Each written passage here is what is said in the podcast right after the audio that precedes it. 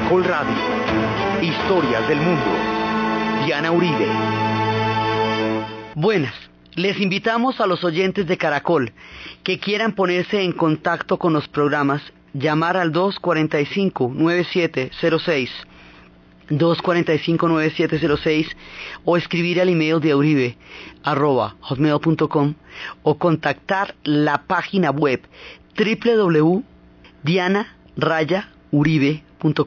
Hoy vamos a ver el final de la era Edo y la modernización del Japón, el tiempo de los Meiji.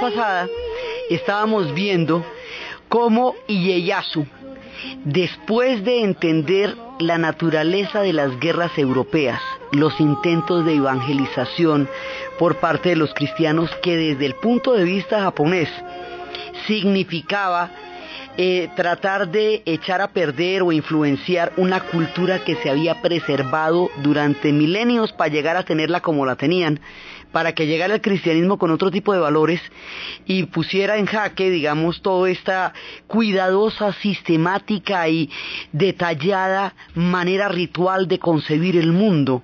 Entonces, cuando vieron el tema de la evangelización como una situación que realmente amenazaba la cultura misma de los japoneses, cuando vieron lo truculentos que eran con el comercio, holandeses y portugueses, y cuando vieron que además las guerras que los desangraban a ellos iban a meterlas en el Japón, en peleas en las cuales ellos no tenían ni arte ni parte, es cuando Ieyasu decide cerrar el Japón. Y habíamos visto que esto de cerrar el Japón es lo que vamos a conocer como el periodo Edo, que es el tiempo en que la capital está funcionando en Edo, hoy Tokio, y la cultura ancestral está funcionando en Kioto. Esta era Edo, estábamos viendo cómo es de importante en la formación del inconsciente colectivo y de la memoria histórica del pueblo japonés, porque ahí es cuando ellos se consolidan como civilización en estos tres siglos. Entonces estábamos viendo algunos de los rasgos de la cultura Edo, estábamos viendo las geishas, estábamos viendo las ceremonias del té, la vida nocturna, eh, lo, que estaba sucediendo en los eh, regiones de Gion, en Kioto, todos los distritos, todo esto. Pero esto está articulado alrededor de una cultura guerrera. Todos los, digamos, los que están mandando la sociedad en el periodo Edo son los guerreros. Y eso tiene una serie de jerarquías y tiene una serie de reglas y tiene una serie de definiciones puntuales que son las que determinan la vida en, el marco global del periodo Edo. Entonces, ahí existen, digamos, los, los dominantes y los dominados, lo cual no es ninguna variedad, ¿no? Hasta ahí eso en todas las sociedades pasa. Entonces, está por un lado el shogun, está el emperador, pero el emperador está en Kioto fresco, tranquilo, no forma parte de la vida política activa en ese momento del Japón, aunque su figura sigue siendo sagrada, importantísima, pero no tiene una preponderancia en la vida cotidiana. Ese cambio se va a producir después con la modernización, cuando la figura del Teno entre a, protagonizar. Ahorita no, en el tiempo del Edo no. Está el shogun. Hay 270 daimios, o sea, señores de las grandes provincias. Y hay también, señores chicos, hay otros que se llaman los hatamotos, que son guerreros también. Hay los gokenin, que son guardianes del shogun. Y hay los vasallos, todos los vasallos que son shagin, súbditos de ellos. Y están dentro de los vasallos están los bushi o los samuráis. Ahora, a pesar de que estos son vasallos, son unos guerreros de espada que en realidad son dominantes. Son los que tienen derecho a tener una espada larga y una espada corta. El que tiene las dos espadas es un guerrero de veras, es un samurái. Entonces, finalmente todos los guerreros mandan, mejor dicho, para resumir. Cada cual manda en un estilo y de una manera, pero todos los guerreros mandan. Los únicos que no mandan son los campesinos, los artesanos y los comerciantes, que son los dominados. O sea, toda la gente que no está metida en la estructura de la guerra son los dominados. Y todos los que están metidos en la estructura de la guerra, pues son los dominantes. De una u otra manera, con unos niveles diferentes de dominio, depende del número de tierras que tengan, de la cantidad de tierras que tengan. La cantidad de tierras determina el poder. En esto hay una serie, digamos, esa es la estructura. Eso funciona con una serie de lealtades. Hay una lealtad al Señor que se llama el Shugi que es Gi significa justicia y Shu significa ser fiel, ser fiel al Señor. Esto todo está, está encaminado alrededor de una cosa que se llama el Bushi, que es el, o el Bushido, que es el camino del Señor, el camino del guerrero. El camino del guerrero está compuesto por una serie de lealtades. Las lealtades nosotros habíamos visto que eran guris, ¿no? o oms, que eran obligaciones. Entonces, hay una obligación con el Señor y hay una obligación a ser fiel, de lealtad incondicional. En el periodo Edo, esta lealtad se vuelve incondicional. Antes esas lealtades se ganaban. Y si el Señor no era digno de esas lealtades, la gente se podía alzar en armas contra él o podía denunciarlo ante las autoridades mayores, ante los shogunes, si el Señor no era un hombre digno de semejante lealtad. En el periodo Edo esto se ritualiza. Cada periodo ritualiza algo en el Japón. Entonces, este sentido de la lealtad se va a ritualizar ahí, lo que va a hacer que esto sea incontrovertible independientemente de que el Señor no lo merezca. El kashin siempre debe ser el kashin, siempre debe servir a Él. Hay otro tipo de lealtad que se llama el ko-ko, que es ko exacto y ko, el otro ko, eso depende de los acentos, estos son idiomas que tienen una tonalidad importantísima, es atender a los padres. Entonces, por ejemplo, cuenta la leyenda de un hijo que encontró a su padre que estaba moribundo y le preguntó qué quería. Y el padre que estaba en su lecho le dijo que quería un pedazo de sandía. El muchacho se sintió completamente perturbado por el pedido porque estábamos en invierno. Entonces fue a pedirle a los dioses que le regalaran un pedazo de sandía, aunque eso significara acortar su propia vida, la del pelao. El dios decidió recompensarlo no acortándole la vida, sino alargándole la vida a su padre hasta el verano, para que pudiera comer el pedazo de sandía. Al final el padre vivió bastante más tiempo, la vida del hijo no se recortó y la prosperidad llegó a la casa, porque la devoción y la profunda y sincera fe del hijo y su intención de apoyar a su padre, aún recortando su propia vida, había conmovido al Dios y le había convencido de que él era un verdadero devoto de su padre. Estos son de todas maneras sincretismos que se dan entre el profundo culto de los ancestros que tienen los japoneses y el confucianismo que también vino de China, en donde en ambas culturas, en ambas modalidades, se honra a los mayores y a los padres con un sentido profundo del deber, de la obediencia y del respeto. Eso, digamos, en las sociedades orientales los ancianos tienen una importancia muy grande porque son los seres de la sabiduría. Entonces, aquí hay por un lado eso. Por el otro lado, hay una obligación de vengar la sangre. Es una ley de, digamos, la ley de la venganza opera ahí inexorablemente, entonces los, los tienen la obligación de vengar a su daimo, los hijos tienen la obligación de, de vengar a sus padres muertos, lo cual complica muchísimo las cosas porque estos lazos de sangres y de obligaciones llevan a una cantidad increíble de conflictos también. Entonces, el arquetipo de la historia de la venganza como deber es el de los 47 Roni, que es la historia precisamente de un daimo que estaba en una fiesta, en una ceremonia muy importante, y el señor Kira lo ofendió, lo ofendió asignándole trabajos menores a su cargo y no contándole cómo debería desempeñarlos, como era servir la comida en una de las grandes ceremonias. Entonces, este daimo Enfurecido, desenvainó su espada e hirió al señor Kira. Esto es una afrenta imposible, inexcusable en una ceremonia de la calidad y de la importancia de la que tenían.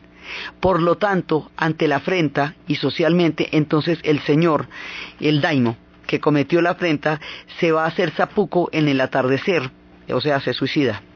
Ritualmente, al suicidarse, todos sus vasallos, su mujer y sus hijos van a quedar desamparados. Los vasallos, los ronin, que quedan ahora convertidos en hombre ola porque se ha, se ha muerto su daimo, juran vengar sobre el señor Kira la muerte, así haya sido una muerte en la cual él se haya suicidado, pero se suicidó porque fue ofendido de tal manera que fue llevado a una situación de imprudencia ante una reunión de gran importancia. Entonces ellos van a ejercer los oficios que puedan, van a ser artesanos lo que sea, lo que toque, y en un momento dado, tiempo después, se van a reunir todos en un puente, este es un grabado además muy importante, se van a reunir todos en un puente y en ese puente van a entrar a atacar al señor Kira. Era tan, le, tan legítimo este tipo de venganzas en el Japón que hay un momento en que un otro de los señores que estaba al, al lado les dijo, ¿ustedes qué van a hacer? No somos los 47 ronis que venimos a vengar a nuestro daimo. Y entonces él se aleja, incluso ilumina las paredes para que ellos cumplan con un deber de sangre que sabe que es parte de la estructura de su, de su moral en ese momento. Entonces, así los samuráis van a, digamos, a representar el sentido del honor, de la autoridad, de la lealtad, el samurái es un hombre que está dispuesto a morir en cualquier momento, porque sabe que la vida le es casi que prestada, en eso está su honor. El samurái tiene toda la, la vestimenta y toda la vestimenta del samurái tiene una cantidad de significado, por e, eso el que puede tener derecho a tener las dos espadas, el que tiene el casco de una determinada manera, cada una de las vestimentas, las mismas persianas, eh, los, rostros, las máscaras que significan también una manera de amedrentar al enemigo, cada cosa de estas tiene un significado y se gana a través de un sentido de honor estos personajes van a sobrevivir, digamos, en el imaginario del Japón por la fuerza que tiene su sentido interno, su sentido de la lucha del guerrero. Son soldados, pero en un sentido caballeresco, digamos, como en un sentido como lo fueron los caballeros en la Edad Media en, Europa, que eran seres de honor, de lealtades, de palabra, de compromisos. Esto es un tipo de guerrero como ya no hay, porque son guerreros comprometidos con un sentido ético que ellos consideran que es su camino de la fe y del honor, que es el bushido. Entonces, la estructura guerrera permea toda la vida del Japón. Debajo están los campesinos, que son, digamos, su situación es bastante desventajosa. Nosotros habíamos visto en los siete samuráis cuando ellos, de Akira Kurosawa, cuando ellos contratan a unos, a los siete hombres, a los siete ronis, para que los defiendan de los saqueadores de las aldeas y cómo los ronis empiezan a interactuar con ellos. Finalmente los ronis mueren defendiéndolos y los campesinos prevalecen. Hay un sentido de eternidad en el campesino, pero su vida es precaria de todas maneras. Sufre muchísimo los cambios de las estaciones, los rigores de los climas. Está bastante, digamos, su, vida es, es difícil en todo caso, y está bajo las órdenes irrestrictas de los daimios o de todas las formas de señores o de shogunatos que haya, periódicamente se alzan en armas porque pues es digamos como la única manera que tienen de protestar porque no tienen, no es una sociedad donde haya una instancia deliberante, en ese momento no la hay. Están los comerciantes. Los comerciantes son unos personajes que no tienen un control fiscal muy preciso, cosa que sí tienen los señores de la tierra. Entonces, como no tienen un, control fiscal, ellos ganan mucho dinero y ese dinero no tiene, digamos, como una fiscalización muy estricta. Si lo llegan a pillar que ganan mucho dinero, digamos, de formas que no son muy correctas, pues les confiscan los bienes y quedan en la calle. Pero si no los llegan a pillar, esta gente tiene bastante, bastantes ingresos y tienen una vida incluso extravagante. No son respetables. No son seres de honor, pero son seres de billete el honor y el billete allá estaban como en, instancias distintas, porque fíjese que hay, hay guerreros que no tienen una jerarquía muy grande en términos de billete, pero sí lo tienen en términos de honor, aunque sean vasallos. Estos no, no, no son guerreros y por lo tanto no tienen ese sentido del honor. Estos comerciantes, como tienen tanto billete, lo van a dedicar a las diversiones. Y al dedicarlo a las diversiones, van a patrocinar el teatro kabuki van a patrocinar las marionetas, el bunraku, van a patrocinar las artes de la vida nocturna y van a crear con ese, digamos, con ese excedente económico, un mundo que se llama Okiyo, que se llama el mundo de lo flotante. la palabra se compone de mundo, se compone de, lo flotante, de lo efímero y del mundo de la vida. El mundo de la vida flotante, el mundo de lo efímero. Las circunstancias, las reglas de juego, la ritualización extrema de la vida en el Japón, hacía que fuera durísima la vida cotidiana al ser dura la vida cotidiana, el refugio del teatro era aquello que enriquecía el alma del pueblo japonés. Así que el teatro se va haciendo cada vez más popular. Van surgiendo diferentes géneros, va surgiendo los grabados también, las pinturas empiezan a tener una cantidad de accesos a los colores y empiezan a hacer serigrafías. Por eso tenemos tanto material gráfico, tanta arte, tanto arte del periodo Edo. La historia de esas nubecillas que son que que de alguna manera rodean como que se esparcen en la en los paisajes eso es típico del periodo Edo una riqueza artística inusitada y maravillosa es lo que le va a dar la magia a este periodo.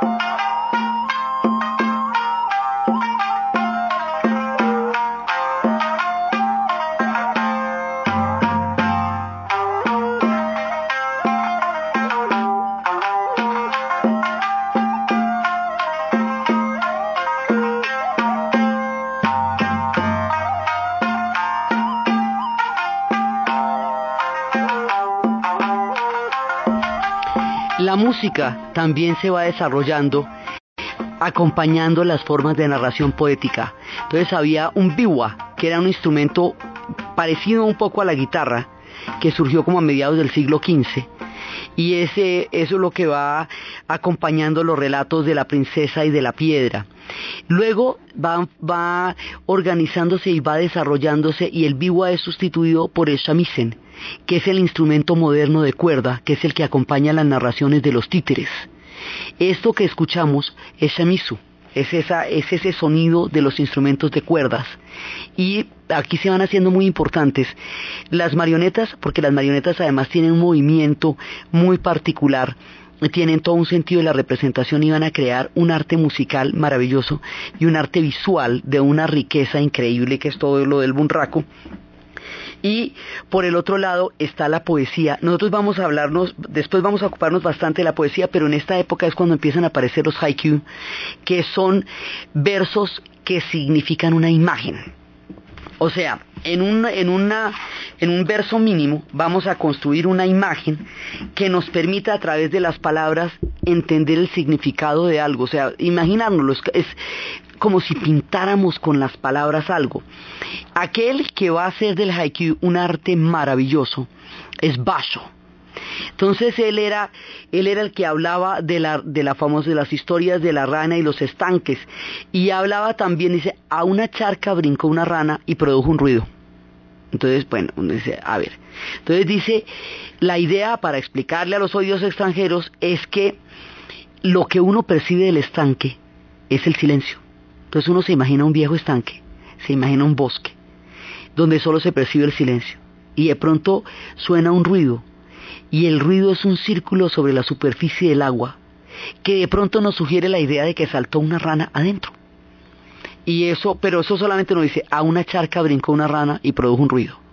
Entonces también decía, eh, hierbas crecen, hierbas crecidas las huellas del sueño de los guerreros.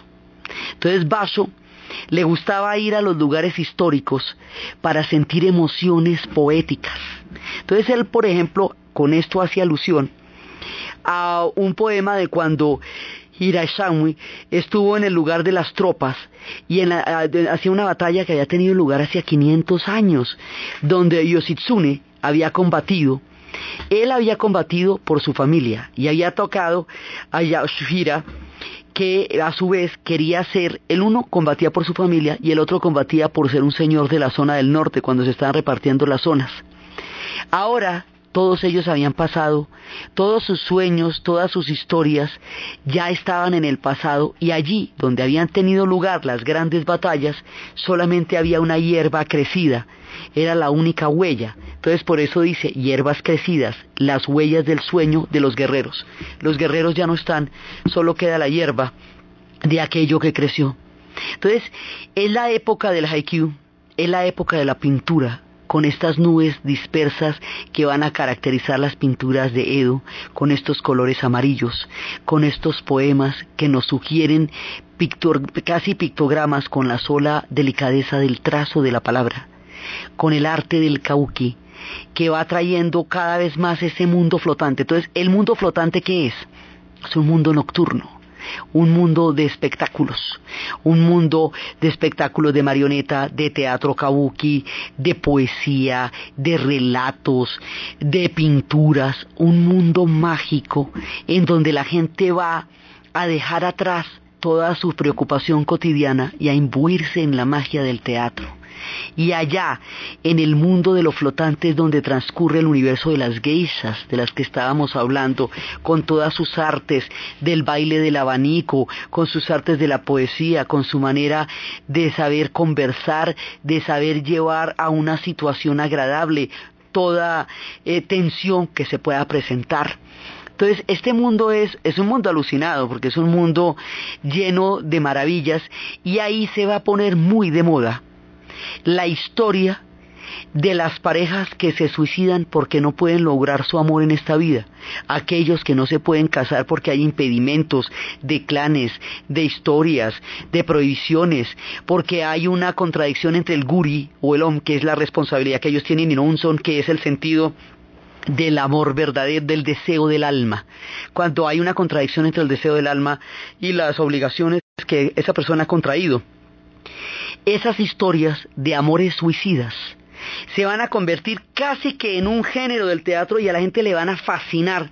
Y la gente lloraba con esas historias, pero lo curioso de esto es que este cierre del Japón es en 1648. ¿Sí? La era isabelina, que nosotros llamamos en Inglaterra, termina en 1600, pues la muerte de Isabel es en 1603. En la era isabelina era cuando Shakespeare estaba escribiendo sus obras. Las historias de estos jóvenes suicidas enfrentados a impedimentos del amor están sucediendo en un Japón completamente aislado, donde no entra nadie ni sale nadie, y son, de otra manera, las mismas historias de Romeo y Julieta, que se suicidan por no poderse amar en los tiempos de los Capuletos y los Montescos en los muros de Verona, lo cual además es increíblemente coincidente esta temática del corazón frustrado en sociedades tan distintas y tan separadas por muros de milenios como en ese momento lo estaban Japón de Inglaterra, y sin embargo los jóvenes se suicidaban tanto en los muros de Verona como en las tierras del Edo, porque su amor no era posible, con la diferencia de que los budistas reencarnan, entonces se suicidan en esta vida para poderse casar en la siguiente, donde sus almas podrán encontrarse y realizar los sueños que no pudieron encontrar en esta vida.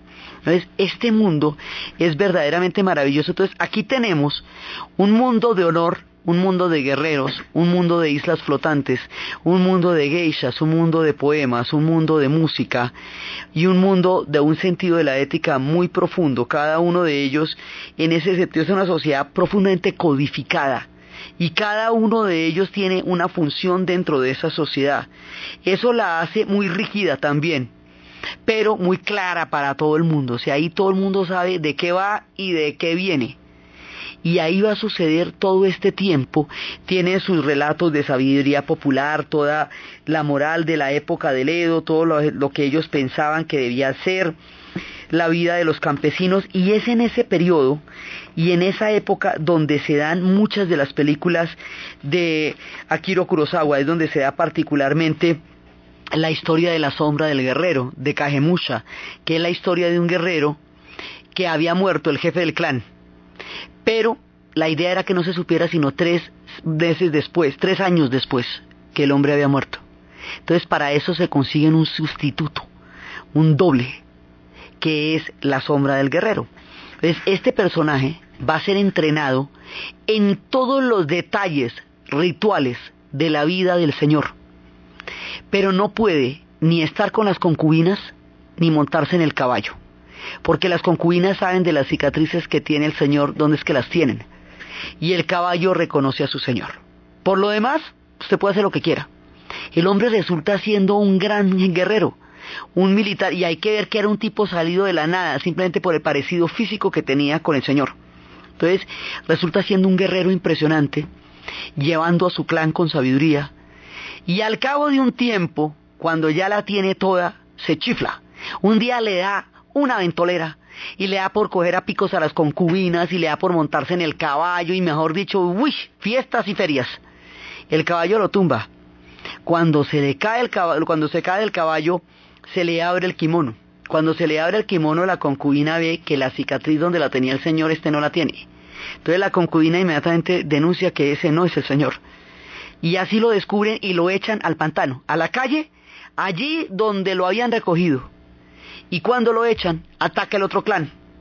Y él empieza a ver impotente desde la charca, desde el fango, como el clan que él había llevado hasta el poder y la seguridad era totalmente derrotado por el otro clan que, se, que estaba frente a ellos cuando él hubiera podido salvarlo con su pericia como señor que había aprendido. Pero él no era un señor, era la sombra del guerrero. Entonces, una manera de entender el cine de Akiro Kurosawa es entender el periodo Edo. Y una manera de entender la estética de Akiro Kurosawa es entender el teatro kabuki. No solamente la estética escenográfica, sino los movimientos y la actuación de los, de los personajes de Kurosawa son personajes traídos del kabuki. Eso su cine resultaba tan fascinante como enigmático para los occidentales, porque es tocado del periodo Edo. El periodo Edo más adelante, cuando entra en contacto con Occidente, va a influenciar muchísimo a los impresionistas. Grandes pintores de los tiempos modernos van a tomar del periodo Edo muchas cosas, y en particular, en un futuro más adelante, uno de los grandes, grandes, grandes, grandes pintores de nuestra tierra va a tomar de la belleza del Japón la magia para poder pintar nuestras tierras, que es el maestro Gonzalo Ariza. Todo, digamos, la influencia que esto va a tener después en el mundo es gigantesca. Ahorita nadie sabe eso. Estamos encerrados, nadie viene, nadie va. Y así, ellos habían desarrollado su mundo, tenían los ninjas que eran espías, antes de los micrófonos, antes de las cámaras ocultas, antes de todo eso existían los ninjas. Entonces los ninjas eran personajes que podían ver sin ser vistos, oír sin ser oídos, percibir sin ser percibidos. O eran asesinos que específicamente iban a matar a alguien en estas deudas de honor, o eran aquellos que se infiltraban de una manera subterfugia y escuchaban los secretos y luego contaban los secretos. La manera como ellos mataban era a través de armas imperceptibles como las estrellas, que no hacían ningún tipo de ruido. Eran seres del silencio, eran seres de la noche, eran seres del oculto, eran seres del aire. Nadie veía un ninja, nadie lo veía entrar, nadie lo veía salir. Y así, este mundo se va creando, se va autorregulando a sí mismo en su propia estructura, donde convive lo más bello, donde convive lo más hermoso. La noche que se suicida el hombre que va a ser la, el hombre que va a producir la venganza de los 47 rones, se suicida con un verso, se hace el zapuco y, y hace un verso. Había un concepto que era el de ser capaz de esgrimir un verso precioso en la mitad de la batalla, en donde se conjuga esta, lo sangriento y lo brutal que puede ser una batalla con lo hermoso y lo etéreo y lo exquisito que puede ser un verso, en este contraste tan enigmático del mundo japonés, donde las cosas más bellas conviven con cosas a menudo crueles y terribles, y lo terrible y lo bello se conjugan en una sensación y en un hálito misterioso para los occidentales que suelen clasificar las cosas, aquí no, no las están, están ritualizadas, que es distinto. Entonces ellos van teniendo su mundo Edo y esto va a fortalecer, digamos, es profunda la huella que esto va a dejar en los japoneses, a pesar de todo lo que vaya a pasar de aquí para adelante, que va a pasar de todo. Esto creó un inconsciente y una memoria colectiva tatuada en lo profundo del pueblo japonés y el mundo los conocerá por sus logros y por sus maravillas y por sus esplendores de la era Edo.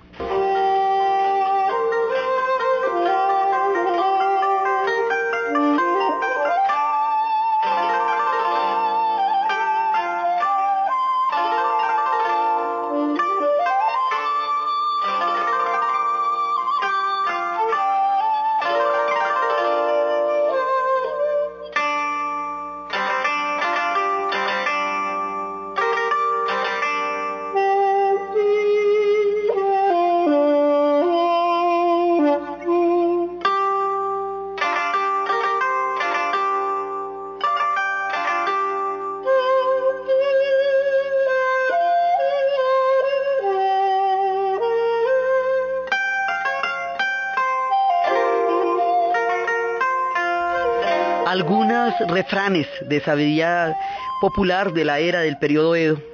Hechos más que teorías. Los malos prosperan en el mundo, decían a veces. Perro que vaga encuentra un palo. Más ayudan los vecinos que los parientes lejanos.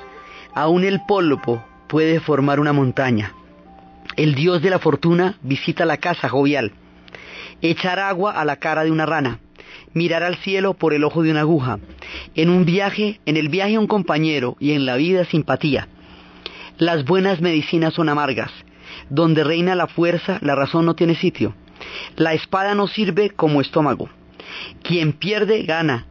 No se ve la montaña, no ve la montaña el que está en ella. Se ve más feliz cuando, cuando no se sabe nada. Más valen 500 hoy que mil mañana. Son pequeñas historias, digamos, refranes que están en todas las culturas. Mire, estos tan distintos y sin embargo sus refranes pues son los mismos de acá, básicamente. Pero esta dicha les va a acabar. Esto no les va a durar todo el tiempo, ni van a creer que todo esto les va a durar demasiado. Un día, después de mucho tiempo, un día, cuando cuando ya ellos estaban absolutamente felices, digamos, en su, en su mundo, habían creado un mundo único, un mundo propio, un mundo distinto a todo, que es este mundo que ellos han estado cultivando y han estado construyendo durante todo este tiempo y que ahora se va a convertir en una, casi que en una referencia, porque este mundo va a cambiar por completo a las puertas de este mundo están sucediendo cosas que los van a cambiar y los van a transformar por completo. En julio de 1853 aparecieron cuatro navíos negros en las aguas cercanas a Edo. Eso transformó la paz. hasta ahí llegó la dicha. Ellos venían a exigir que se abrieran las puertas a los extranjeros. El embajador, el jefe de la flota, era Matthew Galbraith Perry, que había sido almirante durante la guerra de los Estados Unidos contra México. El hombre en la cual México perdió todos los pues, tantos territorios. El tipo les dijo, con los dos barcos de vapor, eran dos barcos blindados, les dijo que tenían un año para abrirse, que había que abrirse a los extranjeros. Ellos los describen así. Dos de ellos dicen que hay unos barcos Dos de ellos son barcos de vapor, blindados con hierro y con más de 30 cañones. Los otros tienen 20 cada uno. Se mueven libremente sin remos. Son enormes castillos flotantes.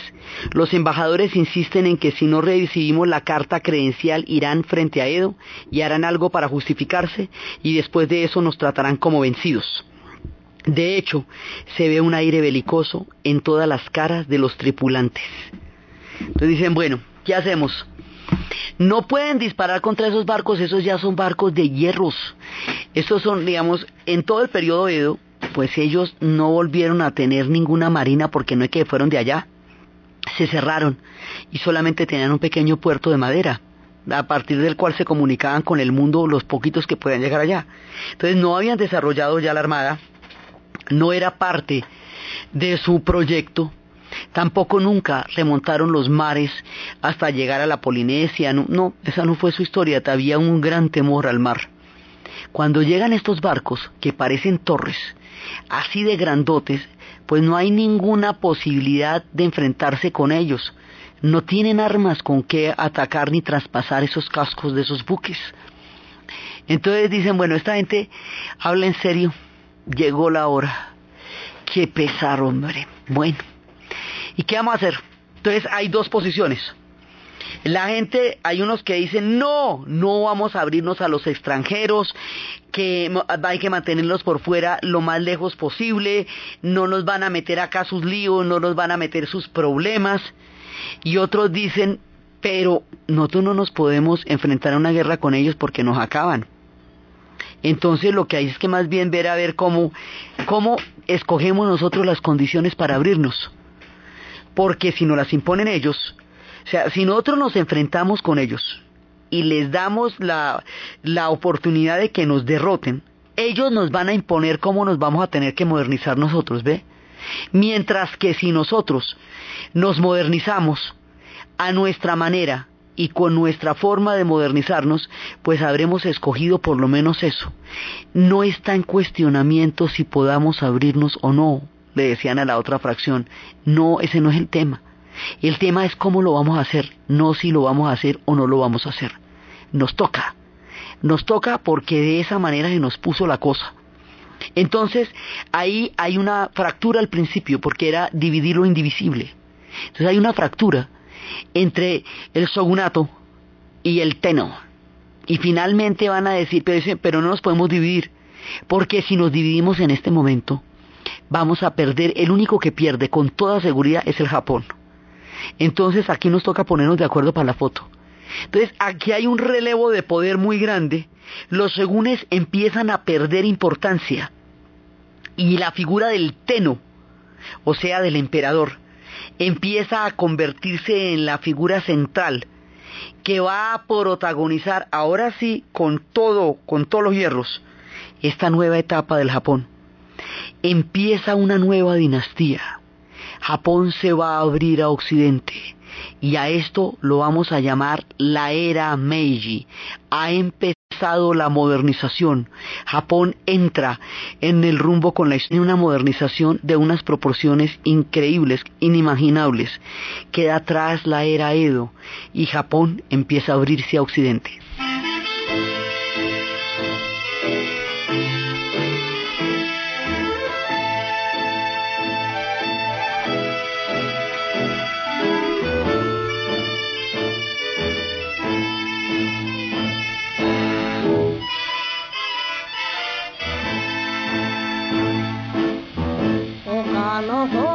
De moda y ahí es cuando regalan todo y ferian todo.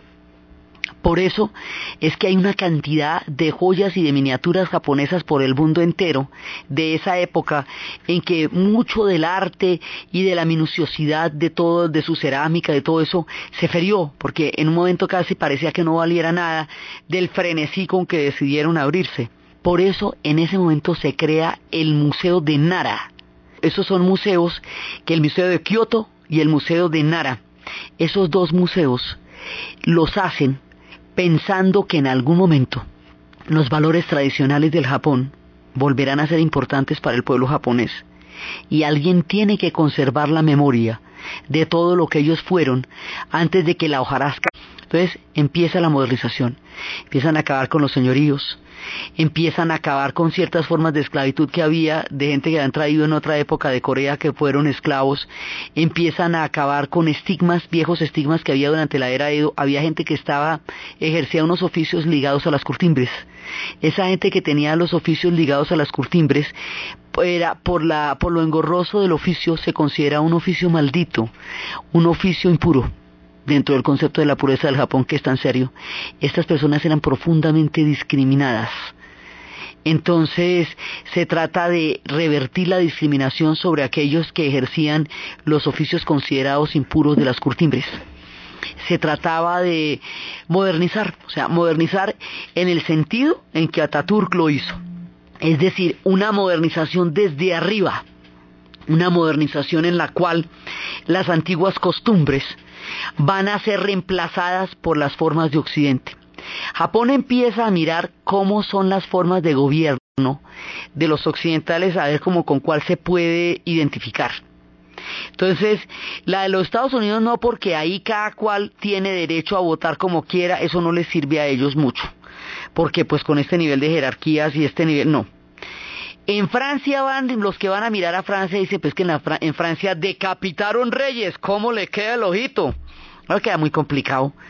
Entonces, en Inglaterra hay un parlamento y el parlamento limita la autoridad del, rey y pues en este caso del emperador, la autoridad del emperador no, no, no la pueden limitar nadie.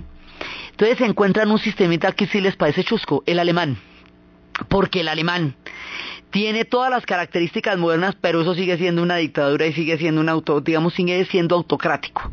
Entonces el alemán más bien sí no sirve porque la figura del emperador ya es bien fuerte, del pues del Kaiser. Entonces empiezan a buscar formas de gobierno que se ajusten un poco a su estructura, pero básicamente van a crear un efecto de espejo.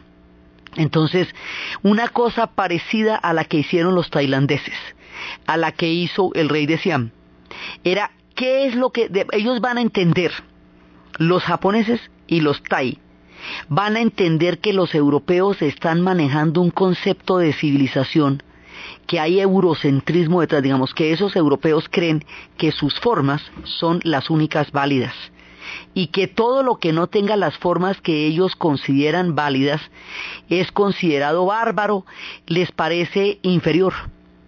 O sea, esta gente se pilla de que viene el colonialismo, eso no se lo pilló nadie, nadie más y todas las demás sociedades sucumbieron ante esas formas brutales de tratados comerciales y militares. Esta gente fue capaz de pillarse que lo que venía ahí eran pasos de animal grande. Entonces crear un efecto de espejo. ¿Qué es lo que esta gente llama civilización? Que uno tenga embajadores. Listo, usted, usted y usted van de embajadores que nos porte, que, que, nos vistamos de una determinada manera. Bueno, si es el caso, nos podemos vestir así para hablar con ellos. O sea, crean un efecto en el cual los americanos sientan que esta gente es parecida a ellos sin dejar de ser japoneses y sin dejar de tener la profunda fe en el Teno. El Teno se convierte, o sea, el emperador, la figura sagrada, en el eje, en toda la estructura del mundo japonés. El budismo queda un poco de lado, el budismo correspondía a la era de los shogunatos y el budismo fue el que se más se reforzó durante el tiempo que se cerró el Japón, porque precisamente cuando sacaron a los cristianos y a todos los misioneros, obligaron a los que se habían convertido al cristianismo a convertirse de nuevo en el budismo. Entonces ahora, para la modernización, el budismo empieza a tomar un papel más discreto, mientras que el Shinto, el antiguo shintoísmo va a ser una columna vertebral del proceso de modernización. El shintoísmo en la acepción del culto a la figura del emperador. Esta es la era del Teno. Y la era del Teno va a ideologizar al Japón. Va a crear una nueva visión toda fundamentada en la figura del emperador como sostén, pilar y artífice de la nueva modernización del Japón. Entonces, en ese momento empiezan a crear como estos efectos de espejo político, por un lado. o sea, la modernización se compone de una inmensa cantidad de transformaciones en una, en un, en una increíble cantidad de, de lugares y de posibilidades de la vida del Japón. Desde el punto de vista político van a crear un espejo pero en el interior van a reforzar la figura del Teno, se van a unificar, o sea, todos los shogunes, los daimos y todos aquellos señores que tuvieron tanto poder van a perder su poder, van a perder sus tierras, van a perder su poder, van a perder sus privilegios, van a perder su señorío y van a empezar a desaparecer su tiempo lentamente, se va yendo hasta que un día se va hasta que un día los van a pensionar. ¿Cómo le parecen a ustedes unos samuráis pensionados? Y luego les van a quitar las pensiones, que esto ya queda muy terrible. Ahí sí peor.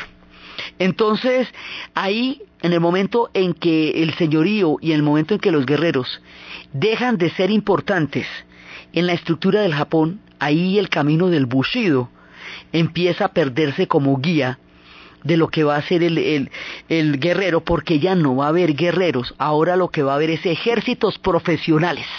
Los ejércitos profesionales son reclutados. Ya estos de Occidente tienen ejército, listo, aquí hacemos uno.